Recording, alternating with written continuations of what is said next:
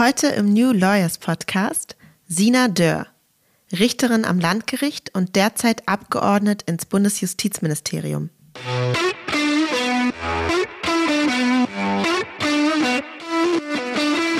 Das Schöne ist, dass wir nicht nur eine Antwort auf diese Fragen geben müssen. Und das ist auch ein Problem, was wir oft in der Diskussion aktuell erleben, ist, dass gesagt wird, ja, kann man diese Funktion überhaupt in einem virtuellen Raum, beispielsweise in einer Gerichtsverhandlung, ähm, darstellen, ja oder nein? Und das ist viel zu einfach als Frage bereits, weil wir dann die Tendenz haben, eine einfache Antwort zu geben, eine zu einfache.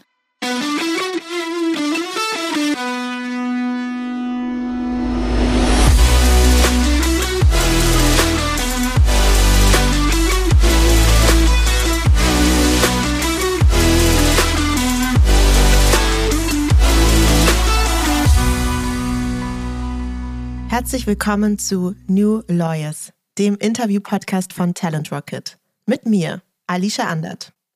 Sina Dörr ist Richterin am Landgericht im Bezirk des Oberlandesgerichts Köln und sie ist derzeit Abgeordnet im Bundesjustizministerium, wo sie Teil der Projektgruppe Legal Tech ist. Sie ist eine zivilgesellschaftliche Expertin für Digitalisierungsfragen der Justiz und genau zu diesen Fragestellungen rund um digitale Transformation und Innovation innerhalb und außerhalb der Justiz sprechen wir auch heute miteinander. Sie teilt dabei allein ihre persönliche Einschätzung. Schön, dass du da bist und herzlich willkommen, Sina Dörr. Hallo Alicia, danke für die Einladung. Sehr gerne. Zu Beginn möchte ich erstmal direkt sagen, ein quasi kleiner Transparenzhinweis. Sina und ich sind in ähnlichen Feldern unterwegs, was unsere Tätigkeiten angeht. Dementsprechend kennen wir uns auch schon. Nichtsdestotrotz fangen wir aber bei einer Icebreaker-Frage an. Da gibt es ja also keine extra Wurst. Und die Icebreaker-Frage, die ich mir für dich überlegt habe, lautet, welche Sache oder Aktivität wird denn deiner Meinung nach im Allgemeinen total unterschätzt? Das ist eine sehr schöne Frage. Denken ist meine Antwort. Und ich erkläre auch gerne, warum.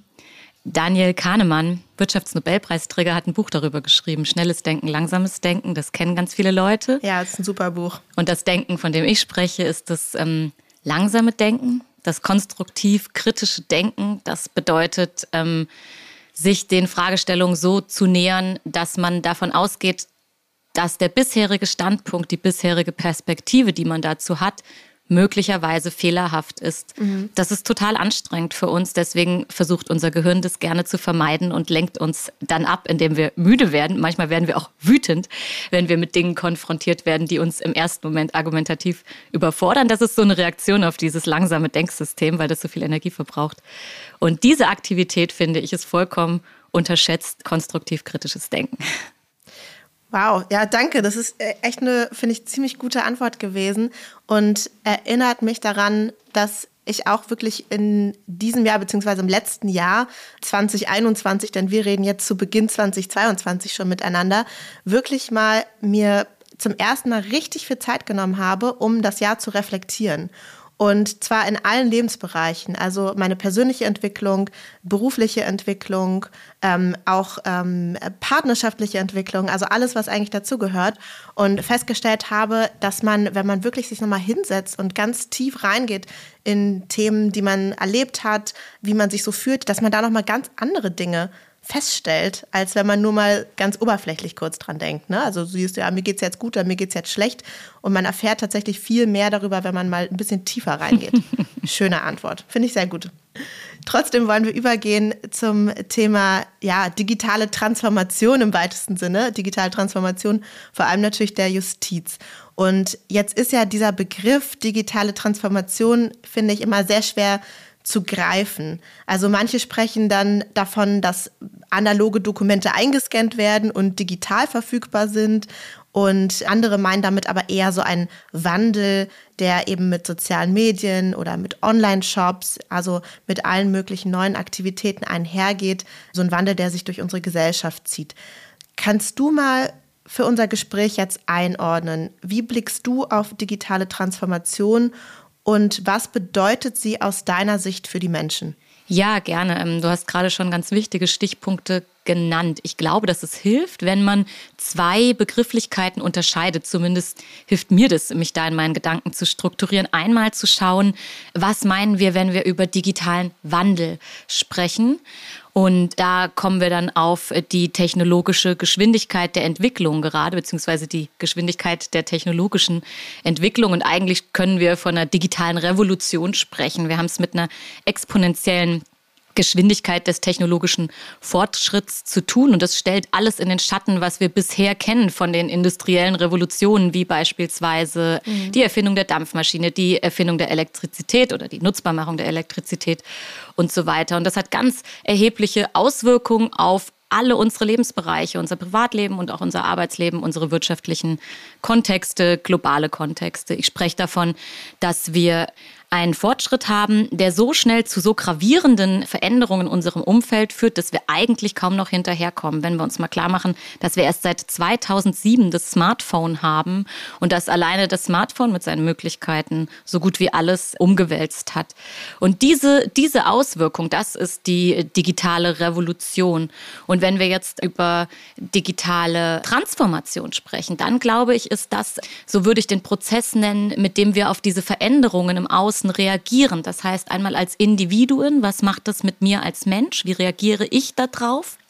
aber auch als Kollektiv, also als Organisation. Wie, wie reagieren wir zum Beispiel als die Organisation Justiz oder Gerichtsbarkeit auf die Veränderungsprozesse, die aus dem digitalen Wandel hervorgehen? Und das ist für mich die eigentliche Transformation, also die Antwort, die wir geben auf eine veränderte Umwelt.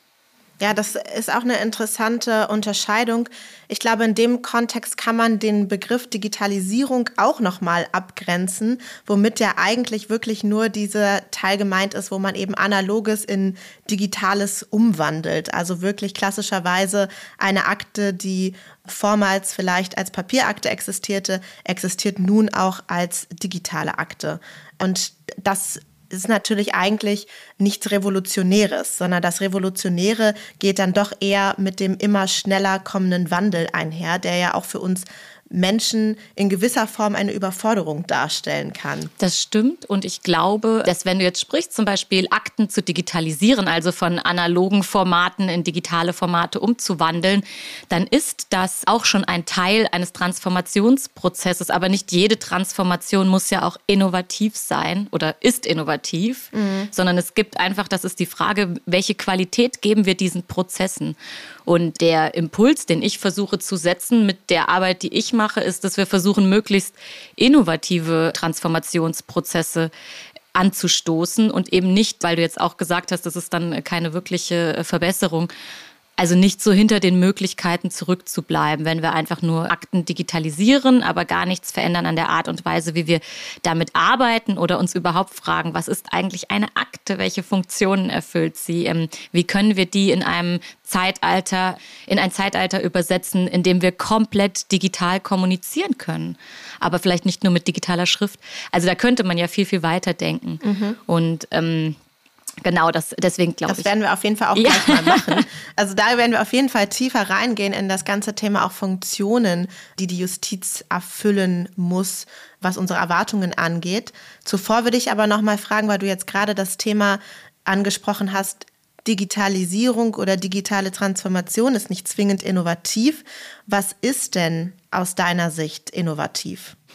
Innovativ. Ja, was bedeutet Innovation? Ja, ähm, innovativ ist es aus meiner Sicht, wenn wir Dinge auseinandernehmen in ihre Grundbausteine. Das heißt, wir müssen nicht das Rad neu erfinden, das Rad gibt es bereits. Aber vielleicht ähm, schrauben wir das Rad an einer anderen Stelle an. Vielleicht nutzen wir es, um, ich versuche jetzt mal in Bildern zu sprechen, um ähm, eine Maschine anzutreiben.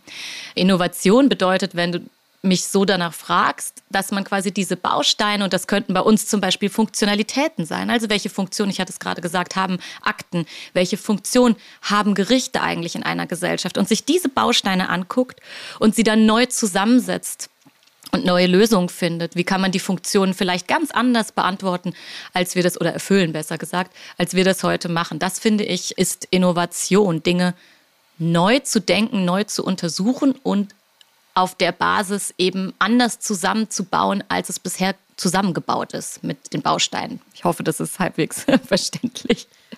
Ich glaube, es ist, doch, doch, es ist verständlich. Ich stimme dir da auch in, in weiten Teilen zu. Also auch Legal Design, Designprinzipien legen auch zugrunde, dass die Dinge schon da sind. Ja, also man erfindet nicht aus dem Nichts die Dinge neu, sondern man schaut sie sich eben neu an mit neuen Blickwinkeln und, und würfelt sie neu zusammen.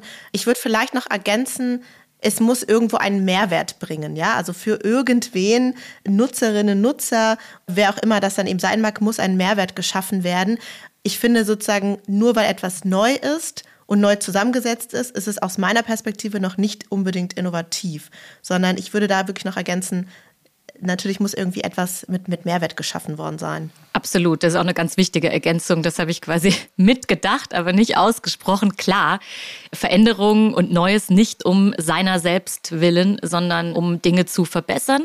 Und die spannende Frage ist, woran messen wir, ob Dinge sich verbessern? Was sind unsere Faktoren dafür? Ja. Und du hast gerade ähm, einen ganz wichtigen genannt. Ne? Die Menschen, für die soll es einfacher werden, leichter zugänglich zum Beispiel.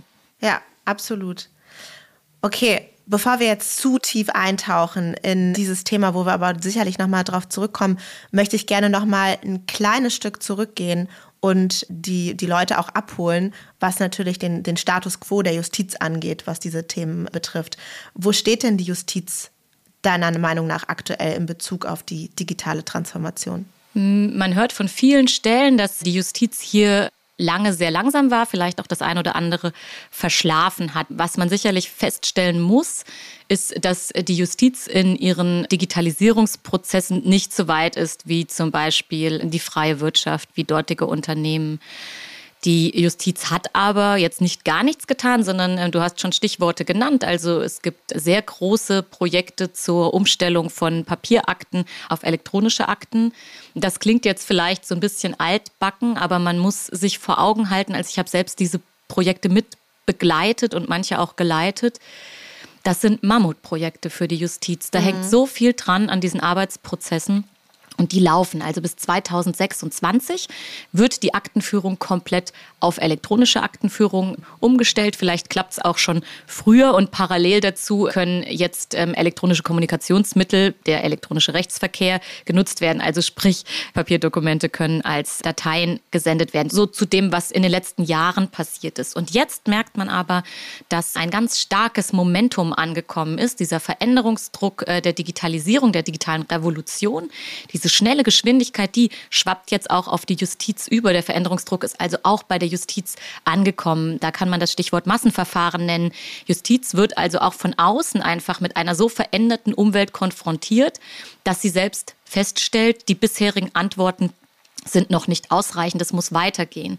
Und hier merkt man gerade, dass richtig Drive in die ganze Angelegenheit reinkommt. Es werden Innovationsprojekte angestoßen, einmal von ganz vielen Ländern, also eigene Länderprojekte, die da sehr, sehr spannende Sachen vorantreiben, aber auch auf Bundesebene werden Innovationsprojekte angestoßen. Ähm, Tech for Germany ist so ein Projekt, das im Herbst des letzten Jahres gelaufen ist, wo es um Design Thinking Methoden äh, ging, die angewendet wurden auf die Frage des Zugangs zum Recht, also Online-Zugänge für Bürgerinnen und Bürger mhm. zum Recht. Also man merkt, könnte man sagen, dass sich die Mindsets, das ist eine ganz wichtige Voraussetzung, die Mindsets von vielen Entscheiderinnen und Entscheidern in der Justiz öffnen gerade. Und wir hatten sehr starke Verharrungskräfte, glaube ich, in den letzten Jahren und die etwas bewahren und beschützen wollten, deswegen sich etwas mehr gegenüber etwas verhaltener auf Veränderungsvorschläge reagiert haben. Und diese Verharrungskräfte, die nehmen gerade ab. Also der Geist insgesamt öffnet sich für neue Ideen und ich glaube, das wird wie so ein Teilchenbeschleuniger. Wir werden also sehr überrascht noch sein, äh, was die Justiz alles leisten kann daran, und auch wird. Daran glaube ich zumindest, ja. Du hast jetzt gerade das Thema Masse Verfahren schon angesprochen.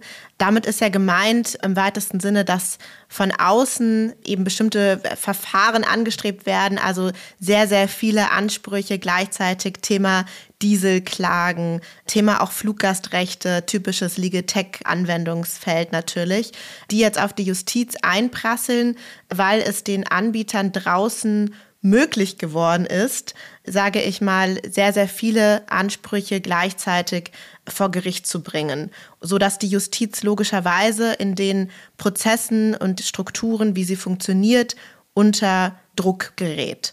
Jetzt kann man ja irgendwie böse sagen, ist das sozusagen der notwendige Auslöser gewesen für Veränderungsprozesse, dass der Druck von außen erstmal aufgebaut werden muss? Warum ist das nicht vorher schon von innen passiert?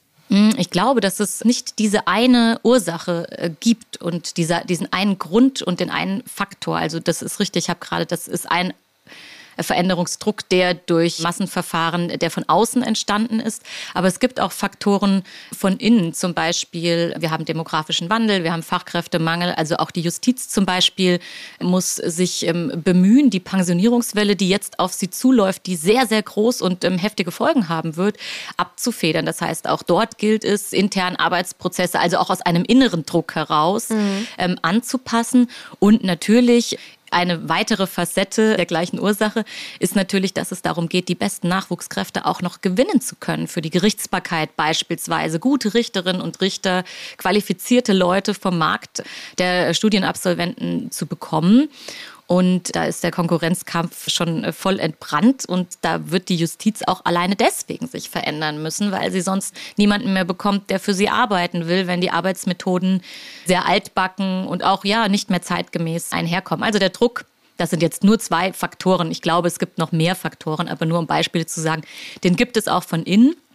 Und er baut sich, hat sich langsam aufgebaut. Er kriegt jetzt einen neuen Spin gerade, weil wir haben, wie gesagt, exponentielle Entwicklung. Wir kennen uns damit mittlerweile leider sehr gut aus, was das bedeutet. Das heißt, es steigt erst langsam an und dann geht es ziemlich schnell. Und ich glaube, das kann man in der Justiz auch so sagen. Digitaler Wandel hat eine exponentielle Veränderungsrate und in der Justiz ist dieser Druck, hat sich langsam aufgebaut und jetzt schnellt der nach oben und das ist, ähm, glaube ich, okay. Du hast jetzt schon einige wichtige Gründe genannt, weshalb sich die Justiz verändern muss, auch in diesen Bereichen und letztlich beim Thema digitale Transformation Antworten finden muss. Gibt es auch noch Gründe aus Sicht der Bürgerinnen und Bürger, ich überlege gerade, man könnte ja auch sagen, oder das ist, sind ja auch Stimmen, die öfter in dem Kontext fallen, wenn jetzt sozusagen alle Branchen, so wie die freie Wirtschaft, immer digitaler wird, kann man da nicht sagen, ja, okay, aber das ist halt der Rechtsbereich, das ist irgendwie die Justiz. Es muss ja nicht immer jeder Bereich bei dieser massiven Technologisierung mitmachen. Kommt es da nicht viel mehr auf menschliche Interaktion an? Was würdest du da sagen? Also ich greife den letzten Punkt zuerst auf und auf jeden Fall kommt es gerade im Zeitalter der digitalen Revolution ganz stark darauf an, dass wir lernen, menschliche Interaktionsräume, würde ich mal zu sagen, auszubauen und die Möglichkeiten, die darin stecken, dass wir eben als Mensch eins zu eins miteinander interagieren können, dass wir die ausschöpfen. Aber jetzt schlage ich den Bogen zurück zu dem ersten Teil deiner Frage. Ich glaube, als, als Staat und als Gesellschaft, die ja in diesem Staat nun mal ist, ist man sehr, sehr eng mit der Technologisierung verwoben. Wir können nicht sagen, es gibt Technologisierung auf der einen Seite und dann die Gesellschaft auf der anderen Seite, sondern das hängt miteinander zusammen. Wenn wir veränderte Prozesse der gesellschaftlichen Kommunikation haben, stark veränderte Prozesse, zum Beispiel durch Social Media, verändern sich öffentliche demokratische Foren. Man kann also sagen, der Marktplatz in Anführungszeichen, der ist digital geworden. Und auf dem Marktplatz, da finden wir aber eben nicht nur Online-Händler oder Marktstände, sondern in unserer Gesellschaft findet sich auf dem Marktplatz auch das Rathaus sehr oft oder das Gericht. Mhm. Und das heißt, wenn wir einen äh, digitalen öffentlichen Raum haben und Institutionen, die wichtige Player in einer Öffentlichkeit, in einer Gesellschaft sind, und das ist das Gericht, dann ist es erforderlich, dass die auch in diesem digitalen Raum präsent sind. Denn unser Leben findet zunehmend in digitalen, in virtuellen Räumen statt. Und ich glaube nicht, dass man sich als Gericht davor verschließen kann. Ähm, und das will, glaube ich, auch niemand. Das ist, glaube ich, ein ganz wichtiger Punkt, den du gerade angesprochen hast. Wenn wir an Gerichte denken, dann denken wir oftmals an Gerichtsgebäude. Und natürlich finden Gebäude in einem digitalen Raum in der Form einfach nicht statt. Ähm, also die Frage ist, welche Funktion hat denn die Justiz, von der du sprichst, tatsächlich für die Menschen? Und ich glaube, da gibt es sicherlich unterschiedliche Möglichkeiten, diese, diese Frage zu beantworten. Ich habe mich persönlich gefragt, ob sozusagen die Funktion der Justiz darin besteht, Streitigkeiten beizulegen, Rechtsfrieden herbeizuführen, ob es darum geht, eine objektive Entscheidung zu bekommen. Also worum geht es eigentlich bei der Justiz? Ja, ich glaube, du hast die wichtigen Funktionen gerade schon genannt. Also wir geben die Gewalt an äh, rechtsstaatliche Institutionen, die ähm, das staatliche Gewaltmonopol ausüben dürfen. Das heißt, dass es darum geht, Konflikte zu lösen, Interessen auszugleichen, gesellschaftlichen Frieden, gesellschaftliches Miteinander möglich zu machen. Das mhm. ist aus meiner Sicht die Aufgabe der Gerichte, Rechte durchzusetzen, all das, was, was da noch hinten dranhängt. Und das kann in unterschiedlichen Formen erfolgen, meine ich. Und jetzt haben wir im Moment, sehen wir ja, wie wir diese Funktion in den letzten 100 Jahren und auch darüber hinaus erfüllt haben. Und jetzt stellt sich die Frage, wie transformieren wir diese Funktion? Und da sind wir beim Begriff der Transformation ins digitale Zeitalter. Also können wir heute diese Funktion Innovation mit einer Verbesserung für die Menschen auch anders erfüllen. Und ich glaube, ja, das, das können wir. Und das ist gerade ein ganz, ganz ähm, spannender Prozess. War das deine Frage? Ich habe das Gefühl, ich habe eine Teilfrage vergessen, die mir gerade, während ich geredet habe, entfallen ist.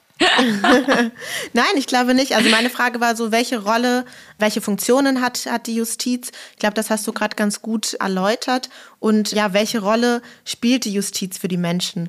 Und dahinter steckt für mich so ein bisschen auch die Frage, lässt sich die, die Rolle, die die Justiz spielt, tatsächlich abbilden mit einer wie auch immer gearteten digitalen Darstellungsform? Oder geht es gerade um das, das Menschliche? Geht es darum, dass ich in ein Gericht gehe? Geht es darum, dass ich dort der anderen Partei gegenüber sitze, in einem Raum zusammen? So, das sind so Fragen, die, die ich mir da ganz ehrlich einfach stelle. Welche Rolle spielt das für die Menschen? Ja, das Schöne ist, und das ist, äh, ist gut, dass du das gerade sagst. Das, das Schöne ist, dass wir nicht nur eine Antwort auf diese Fragen geben müssen. Und das ist auch ein Problem, was wir oft in der Diskussion aktuell erleben, ist, dass gesagt wird, ja, kann man das überhaupt, ähm, kann man diese Funktion überhaupt in einem virtuellen Raum, beispielsweise in einer Gerichtsverhandlung, ähm, darstellen, ja oder nein? Und das ist viel zu einfach als Frage bereits, weil wir dann die Tendenz haben, eine einfache Antwort zu geben, eine zu einfache. Das kann sehr, sehr unterschiedlich beantwortet werden, je nachdem, auf welche Konstellation wir schauen. Wir hatten vorhin die Massenverfahren mhm. genannt. Wenn es um Fluggastrechte Entschädigungen geht, beispielsweise oder andere ähnlich standardisierte Massenfälle, dann sind wir uns sicherlich einig, dass mit einigen Ausnahmen nicht der notwendige, eher altehrwürdige, respekteinflößende Eindruck eines großen gerichtlichen Gebäudes vonnöten ist, sondern was die Leute wollen, ist, dass sie möglichst schnell eine Antwort auf ihre Rechtsfrage, auf ihren Anspruch bekommen und wissen, kriege ich jetzt was oder kriege ich nichts. Wohingegen, wenn wir über Strafverfahren beispielsweise sprechen, mhm. wo es um Ausgleich von zum Teil schwerem Unrecht geht, wo wir wirklich als Gericht die Aufgabe haben, ein Gleichgewicht wiederherzustellen, das vorher durch eine Verletzung der Gesetze, eine Verletzung der Gesellschaft entstanden ist. Da ist es vielleicht total wichtig, dass wir in diesem Ort sitzen, dass wir in, in einem Gerichtsgebäude sitzen, das wirklich auch verkörpert,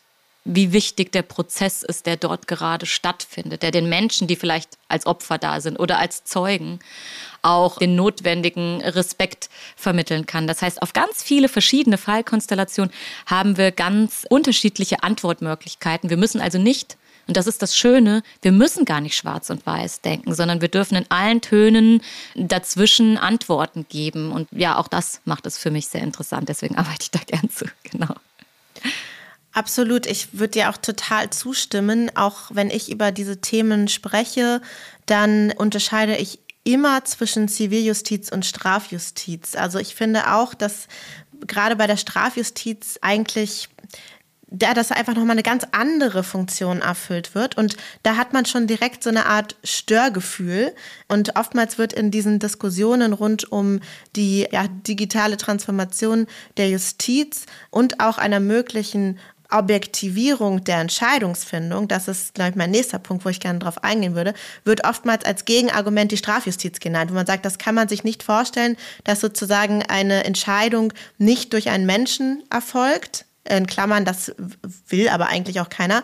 So, und da wird dann immer sozusagen ganz schnell dieses Bild aufgemacht, da ist jemand im Strafprozess, hat was Schlimmes gemacht und dann sitzt ihm der Robo-Judge gegenüber und äh, diese kalte Maschine entscheidet dann darüber, wie lange jemand ins Gefängnis gehen muss. Also ein, eine, eine Dystopie, glaube ich, kann man, darf man so sagen. Und deswegen finde ich die Unterscheidung auch wahnsinnig wichtig, da zu sagen, na, ey, momentan reden wir eigentlich tendenziell eher über die Ziviljustiz und über die Zivilgerichte, wo eben private Personen sich gegenüberstehen, die von dem Gericht eine, ich sag jetzt mal, objektive Entscheidung sich wünschen. Ähm, und Siehst du, siehst du das anders? Ähm, ich, ich, ich, ich möchte zwei, einen Punkt ganz kurz ergänzen. Wahrscheinlich meinst du das genauso. Es ist, es ist richtig, wir unterscheiden einmal zwischen, also eine mögliche Unterscheidung ist natürlich zwischen Strafgerichtsbarkeit und Zivilverfahren.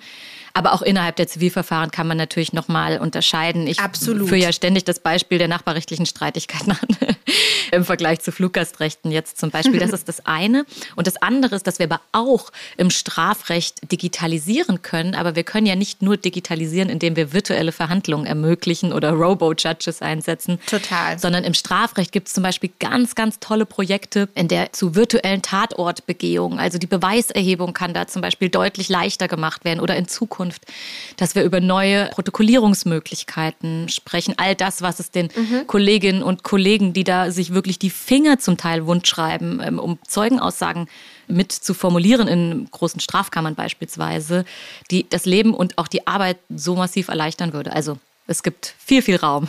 Total. Und das ist total wichtig, dass du das ansprichst nochmal. Das ist ja eigentlich Teil des Problems, dass wir über Digitalisierung oder digitale Transformation der Justiz sprechen und immer ganz schnell beim Thema Entscheidungen ersetzen sind. Genau so sieht es aus. Also es gibt so viele verschiedene Möglichkeiten, die den Menschen, die tätig sind in diesen Bereichen, einfach die Arbeit erleichtern können, äh, vorbereiten können und ihnen das, und da komme ich jetzt wieder auf das zurück, was du eingangs gesagt hast, ihnen, ihnen das ermöglichen und Raum für das schaffen, was das Allerwichtigste ist, nämlich für zwischenmenschliche Interaktion. Also das, was man eben nicht digitalisieren kann, meiner Meinung nach, oder auf jeden Fall nicht digital ersetzen kann.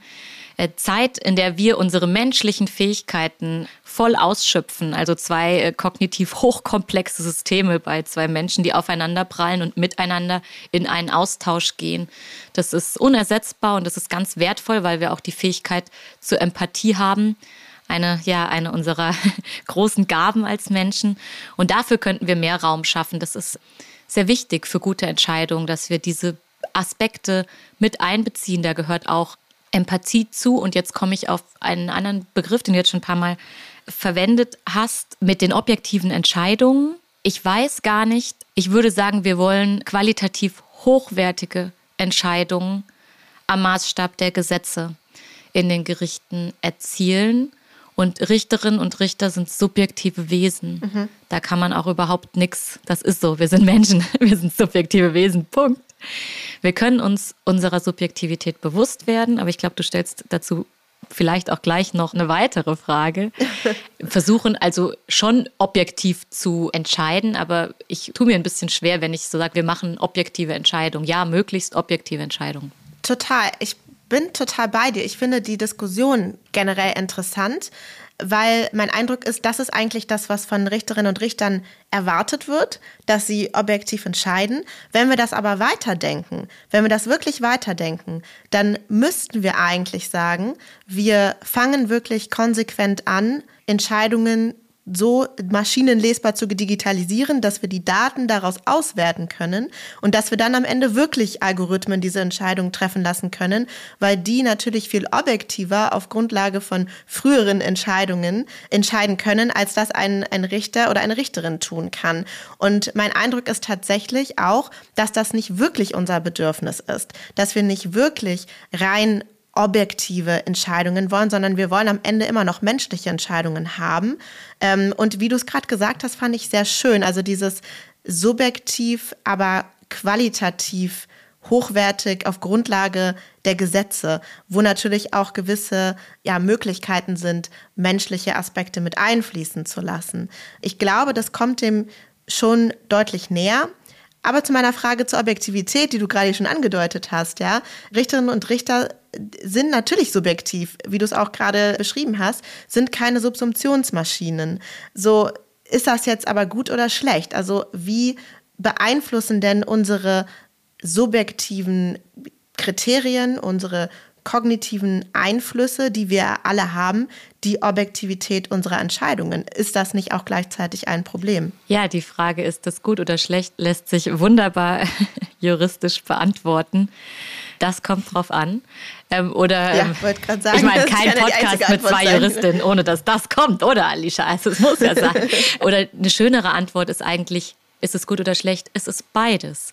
Wie viele Dinge und Situationen im digitalen Wandel, ein Hauptmerkmal der digitalen Revolution, des digitalen Wandels, ist, dass wir es mit Ambivalenz zu tun haben, mit Ambiguität. Die Dinge sind nicht mehr so eindeutig, wie sie früher waren, weil sie viel komplexer miteinander verzahnt sind. Und deine Frage ist dafür ein wunderbares Beispiel, denn auf der einen Seite ist es total gut, dass wir subjektive, empathische Wesen sind. Das ist eine ganz große Stärke. Und natürlich ist es auch schlecht weil wir anfällig sind für kognitive Verzerrungen. Das eingangs erwähnte Buch von Daniel Kahnemann führt auf tausenden Seiten aus, nein, tausende sind es nicht, hunderten Seiten aus, welche, welche Denkfehler, welchen Denkfehlern wir unbewusst unterliegen. Das merken wir gar nicht. Das ist eben auch ein, mhm. ein, ein, ein menschlicher Makel, wenn man so möchte. So sind unsere Entscheidungen haben durchaus die Tendenz, dann durch, durch diese kognitiven Verzerrungen ähm, fehlerbehaftet zu sein. Aber wir orientieren uns ja an den, Maß, an den Maßgaben von Gesetzen. Das ist für uns eine total gute Hilfestellung. Das heißt, wir greifen ja nicht in die Luft und holen eine juristische Entscheidung raus, sondern wir haben sehr, sehr gute Maßstäbe, an denen wir uns entlanghangeln können. Und das ist auch ganz, ganz spannend, wenn man ein Urteil begründen muss und man muss subsumieren. Und dann merkt man bei dem Begründen, also bei dem Formulieren sehr, sehr schnell, manche Verzerrung merkt man sehr schnell. Wenn man vorher was so im Kopf subsumiert hat und gesagt hat, ja, ja, okay, das passt schon. Und dann muss man es begründen und merkt so, hm, hier bekomme ich jetzt Begründungsschwierigkeiten. Das ist also ganz spannend. Also mhm. unsere Art und Weise, wie wir als Juristen arbeiten, ist so klug auch gemacht mit der Subsumption entlang der Gesetze, dass sie einen Teil dieser Subjektivität und einen Teil dieser Fehlerhaftigkeit tatsächlich schon wieder ausgleichen kann. Alleine dadurch, dass wir Begründungspflichten haben. Aber eben nicht alle. Mhm. Ähm, genau. Das war jetzt auf jeden Fall eine schöne Lobrede auf die juristische ja, Methodik. Auch völlig zu Recht, völlig zu Recht. Ich sage auch immer, es ist eine ganz tolle Methodik. Wäre schön, wenn da viel mehr Fokus drauf liegen würde, auch in der juristischen Ausbildung und nicht auf einigen anderen Themen, die man letztlich nur auswendig lernt, weil die Methode wirklich wahnsinnig viel wert ist. Damit jetzt nicht der Eindruck entsteht, dass Digitalisierung nur auf Entscheidungsebene stattfindet, ja, wie du es auch vorhin schon mal richtigerweise angesprochen hast, würde ich gerne dich nochmal fragen, wo sind so die, die Kernbereiche? Du hast vorhin schon gesagt, in der Strafjustiz gibt es zum Beispiel Projekte zur virtuellen Beweisaufnahme dergleichen. Korrigiere mich bitte, wenn ich das jetzt falsch gesagt habe. Ich kenne die Projekte nicht, aber auch im Bereich Zivilrecht gibt es natürlich wahnsinnig viele Möglichkeiten, wie man auch Richterinnen und Richtern, aber eben auch nicht nur denen, sondern vielleicht auch Bürgerinnen und Bürgern die Arbeit und den, den Zugang zur Justiz erleichtern kann. Kannst du vielleicht mal so ein, zwei Beispiele noch nennen, wo das stattfindet. Hm, ich hatte vorhin das Tech for Germany Projekt aus dem letzten Jahr bereits angesprochen und ich hatte auch ein paar Mal schon über digitale Kommunikationsmöglichkeiten mhm. gesprochen. Das ist ein ziemlich schönes Beispiel. Das ist auch deswegen ganz gut fassbar, weil das alles öffentlich zugänglich ist. Also findet sich sowohl die Dokumentation des Projekts als auch der Prototyp, der entwickelt wurde, auf der Webseite von Tech for Germany kann man sich da hinklicken. Da war die Fragestellung, wie schaffen wir online oder digitale Zugänge für Bürgerinnen und Bürger, für Menschen zu den Gerichten? Und da spielt natürlich genau das rein, was du vorhin gesagt hast. Sind Gerichte Orte? Oder können wir sie auch digital, als digitale Serviceleistungen betrachten? Und bei diesem Tech for Germany Projekt zum Online-Klagetool, das war einer der Arbeitstitel, ist es so, dass am Ende eine Plattform entstanden ist, eine Justizplattform, die eben den Versuch unternimmt, das Projekt ist auf drei Monate begrenzt gewesen, deswegen Annäherungsversuch, mhm. den Versuch unternimmt, einen solchen digitalen Zugangspunkt zu der Serviceleistung der Gerichte zu schaffen. Menschen können sich da durchklicken, das ist ganz spannend für verschiedene Fälle, Mietrecht und Fluggastrechte, kriegt man da quasi Informationen und könnte rein theoretisch in einem Spielbetrieb dann auch digital eine Klage einreichen. Das ist so eines der Projekte. Gleichzeitig gibt es Projekte, die die Rechtsantragstellen in den Blick nehmen. Also auch ein ganz wichtiges Zugangstor zu den Gerichten, das man noch viel weiter ausbauen könnte, weil die einen eins zu eins menschlichen Kontakt von Bürgerinnen und Bürgern und den Gerichten ermöglichen, der heute viel zu unbekannt ist und aber eigentlich etwas ist, was wir eine, also eine total schöne Errungenschaft. Wenn man sich jetzt vorstellt, im Moment muss man dazu ähm, persönlich bei Gericht erscheinen, was wegen Corona sowieso schwierig ist, aber auch sonst heute, ja, wer macht das noch? Ja, wer geht noch irgendwo vor Ort aufs Amt, wenn wir unseren Personalausweis abholen mhm. müssen, dann nervt uns das schon. Das mache ich bestimmt nicht, wenn ich ein Rechtsproblem habe. Und wenn wir das jetzt online stellen würden, diesen Service, also einen 1 zu 1 Kontakt auch mit einem Menschen, also ich kann quasi anrufen, habe ich einen Videocall und kann sagen, hey, ich habe das und das Problem, was kann ich jetzt tun? Dann würde diese Rechtsantragstelle eine krasse Aufwertung, glaube ich, bekommen. Und dann würden wir diesen Servicegedanken viel, viel weiter ausbauen können. Das sind also das sind jetzt gerade meine Überlegungen. Mhm. Aber es gibt tatsächlich auch in Landesjustizverwaltung und auch auf der Bundesebene Projekte, die sich mit Rechtsantragstellen befassen, zum Beispiel mit der Möglichkeit, Chatbots da einzusetzen. Und ähm, mhm. genau, es gibt Projekte, die äh, befassen sich, du hast es gerade angesprochen, wir bräuchten Datenbanken für Urteile, damit wir sie auswerten können. Ja. Ich glaube übrigens nicht, dass dann objektive Entscheidungen raus äh, entstehen, sondern dass wir all diese subjektiven Sachen sammeln und danach in den, in, den, in den Algorithmus einfließen lassen. Das ist ja auch die Gefahr, wenn wir beispielsweise über KI-Einsatz sprechen, ja. ne, wird es mit Bias programmiert. Egal. Also ein Projekt ist zum Beispiel, dass man versucht, gerichtliche Dokumente, Entscheidungsdokumente zu anonymisieren, was viel, viel einfacher sein könnte, als es heute ist. Und mein persönlicher Wunsch wäre, dass wir in der Tat eine Datenbank zur Verfügung stellen mit solchen anonymisierten Daten, die dann äh, genutzt werden kann, um eben innovative Lösungen zu entwickeln. Aber solche Anonymisierungstools zum Beispiel, das sind, die sind auch Gegenstand von äh, Projekten in den Ländern und auch die Erforschung von den Folgen der Video Verhandlungen, die jetzt geführt werden und wie könnte man das noch alles verbessern, Einsatz von Videokonferenztools, das läuft auch in den Ländern. Solche, das sind Beispielsprojekte, genau. Ja, ich, das sind ja auch einige sehr, sehr wichtige Projekte. Und das, was du relativ früh schon erwähnt hast, das Thema elektronischer Rechtsverkehr, was irgendwie so ein bisschen sperrig klingt, ist natürlich aber eine wesentliche Grundlage für alles weitere, was kommt. Also wir schieben uns irgendwo die ganze Zeit Daten hin und her, nur die sind halt wahnsinnig unstrukturiert, wenn sie in Briefen kommen, wenn sie ausgedruckt, eingescannt werden und so weiter. Und das sind eigentlich alles große Massen, mit denen man viel, viel mehr machen könnte, die man anders strukturieren könnte und die man dann natürlich auch, um vielleicht auch Richterinnen und Richtern einen Anreiz zu geben dafür, ich glaube nicht, dass das notwendig ist, aber ne, nochmal einen extra Anreiz zu geben dafür, dass das auch eine Verbesserung ihrer Arbeit bedeuten kann natürlich, wenn ihnen Sachverhalte anders strukturiert werden können, wenn es da Möglichkeiten gibt. Denn das ist ja klar, dass wir Juristinnen und Juristen sehr, sehr viel mit Texten arbeiten, dass wir sehr, sehr viele Sachverhalte und strukturieren müssen. Es geht ja eben nicht nur um Subsumption, sondern vor allem auch viel darum, erstmal zu verstehen und Dinge irgendwie in, in eine Ordnung zu bringen. Und auf dieser Ebene ist ja so wahnsinnig viel möglich wenn wir anfangen, ja. diesen Rechtsverkehr eben in strukturierten Daten zu führen. Absolut, da sprichst du ein absolutes Lieblingsthema äh, von mir an.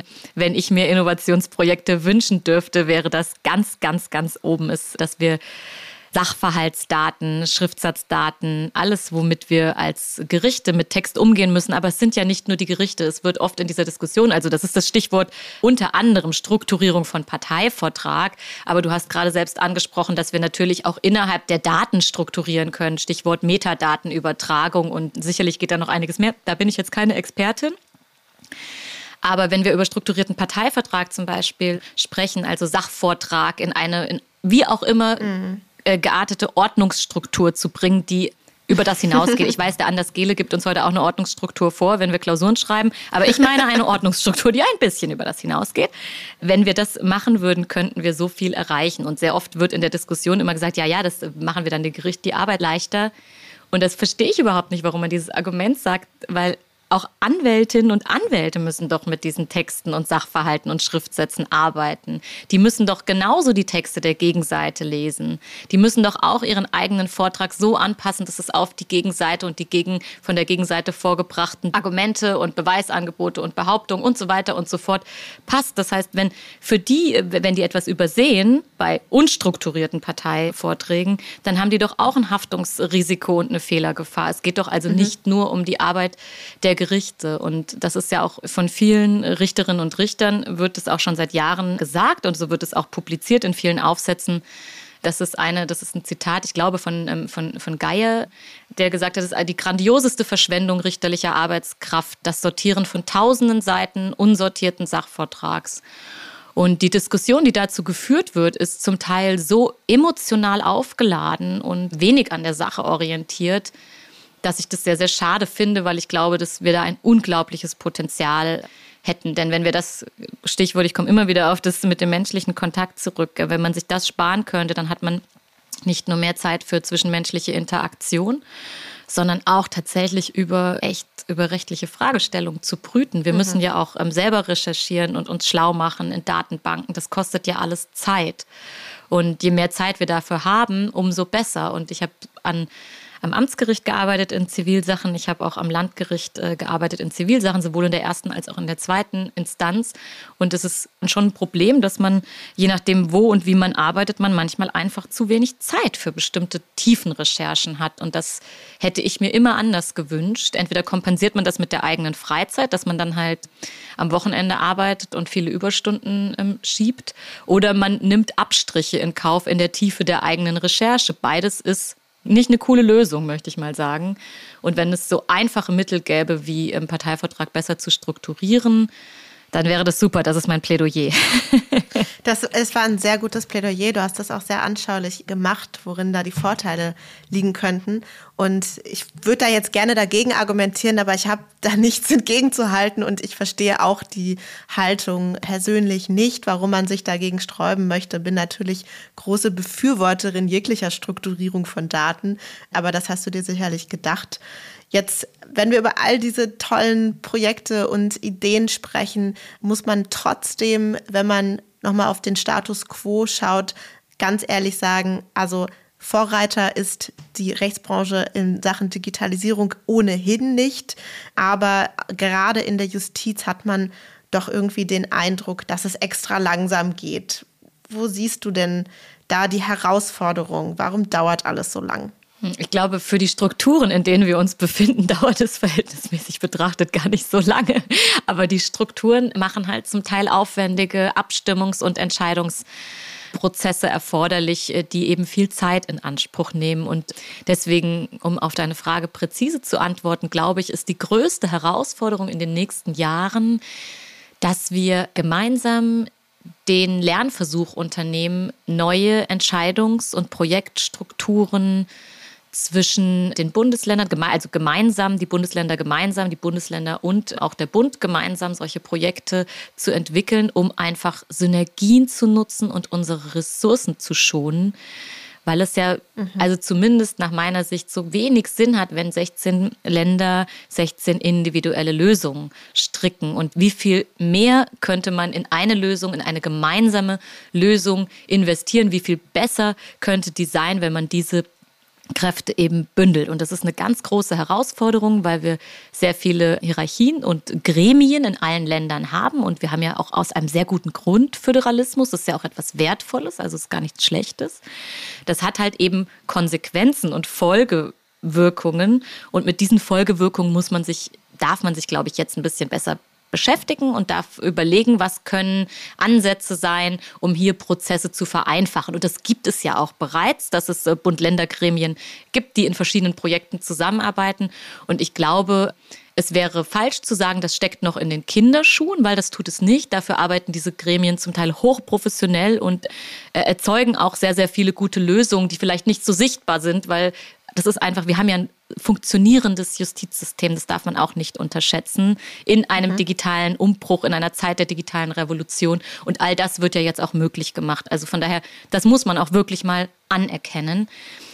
Also diese Gremien stecken überhaupt nicht in den Kinderschuhen, aber sie dürfen natürlich auch weiter wachsen und sich verändern und dazulernen. Und ich glaube, das ist eine ganz spannende Frage, wie wir jetzt neue Zusammenarbeitsstrukturen innerhalb äh, der föderalen Struktur in Deutschland ausmachen, definieren, ausprobieren und ändern.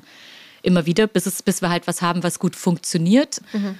Und das wäre jetzt so äh, das, wo ich sage, da, da würde man an, würde ich ansetzen, wenn ich es äh, wenn in der Hand hätte. Ja. Dann würde ich jetzt gerne zum Schluss noch ein letztes Plädoyer von dir hören. Jetzt haben wir gehört, was so deine Herausforderungen sind oder was aus deiner Perspektive wesentliche Herausforderungen sind innerhalb der föderalen Struktur. Wo siehst du denn das größte Potenzial für die Justiz, wenn sie denn den Weg der digitalen Transformation weitergeht? Wenn ich plädieren muss zum Abschluss, plädiere ich immer für Demokratie und Rechtsstaatlichkeit. Das geht gar nicht anders, wenn man mit mir spricht, weil ich so ein großer Fan von beidem bin. du lachst. Und genau da sehe ich eben auch das, das größte Potenzial der Justiz, dass sie in Zeiten des sozialen Umbruchs, der gesellschaftlichen Umbrüche, in denen die Welt immer unsicherer wird, eine Säule der Stabilisierung für Menschen, für Bürgerinnen und Bürger ist eine Institution, die Vertrauen gibt, die Vertrauen in Demokratie und Rechtsstaatlichkeit stärkt und hilft uns durch diese wirklich schweren Zeiten, die wir gerade haben oder diese Zeiten mit hohen Herausforderungen, in denen wir gerade stecken, gut zu bewältigen, indem sie eben ganz nah an den Menschen dran ist, an ihren Bedürfnissen, in denen, in denen sie ganz transparent ist, verständlich dass die Menschen sehen können, wie gut die Regelungen sind, die wir haben in unserem Rechtsstaat, wie wertvoll das ist, was wir da als Errungenschaften haben an Schutz für den Einzelnen. Und ich glaube, das zu kommunizieren, das zu übersetzen für jeden, für jeden Bürger und für jede Bürgerin und das also als Justiz wirklich durch jede Pore nach außen zu atmen, das ist das große Potenzial, das mit Digitalisierung einhergeht, weil eine solche Aufgabe könnte man niemals mit analogen Ressourcen bestreiten, aber die digitalen Ressourcen potenzieren die Fähigkeiten, der, wie wir kommunizieren können nach außen, wie wir in Interaktion treten können mit Bürgerinnen und Bürgern als, als Rechtsstaat, als Gerichte. Und das ist meines Erachtens eine unglaubliche Chance. Ich habe absolut nichts hinzuzufügen an diesem wunderschönen Plädoyer zum Schluss. Vielen, vielen Dank, dass du da warst, Sina, und hier deine Einsichten, deine Ansichten und Ideen auch mit uns geteilt hast. Und ich hoffe, dass einiges davon zukünftig wahr werden wird. Danke dir, Alicia. Das war Sina Dörr. Ich freue mich natürlich, wenn ihr diesem Podcast folgt oder weiterempfehlt. Ihr möchtet bestimmte Gäste hören oder möchtet Feedback geben? Dann meldet euch gerne oder folgt dem Link, den ich euch in den Show Notes verlinkt habe. Wir hören uns dann wieder in zwei Wochen. Bis dahin, ich freue mich.